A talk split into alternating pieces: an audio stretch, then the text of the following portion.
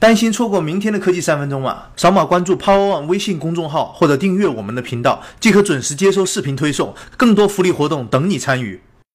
如果你一年前就关注了我们的节目，一定不会对这个会爬坡的机械狗感到陌生。它不光能在崎岖不平的路况中保持稳定，即使你突然踹上一脚，它依然能够保持站立的姿势，并回到平衡状态。就在昨天，研发该机械狗的波士顿动力公司公布了他们新款的 Atlas 人形机器人。通过视频我们可以看到，Atlas 能够稳定且流畅地完成各项场景的任务。它可以像人一样用双手推门出入房屋。可以像人一样无聊的在雪地里散步，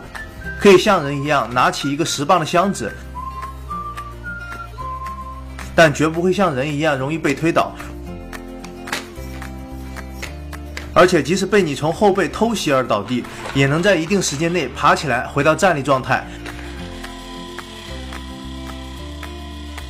这个人形机器人经历了三个大的版本更新，看上去已经非常成熟。如果后期加入人工智能，搬箱子的时候再遇到这个场景，估计就要暴走了。接下来看看并购的消息。根据日经新闻报道，夏普今天召开临时董事会，通过了富士康提出的七千亿日元收购提议。这将成为日本电机大厂被外资企业收购的首例，也是中国公司首次对日本大型科技企业并购。华尔街日报列出了富士康收购夏普的五个原因，其中包括了寻求为苹果 iPhone 供应高利润屏幕，与三星电子展开竞争等等。而说到 iPhone，苹果在三月份推出四英寸的 iPhone 已经没有争议。白头翻 Mac 今天放出了 iPhone 五 S 一的多张设计图，可以看到，除了边框倒角换成了弧形设计之外，外观几乎和 iPhone 五 S 一致。不过在按键的位置上，电源键被移到了屏幕的右侧。而根据另一个爆料达人 Omlix 泄露的图片来看，电源键的位置并没有改变，但摄像头却是凸起的，所以目前的泄露都不算太准确。另外，苹果在本周放出了 iOS 九点三的第四个公测版，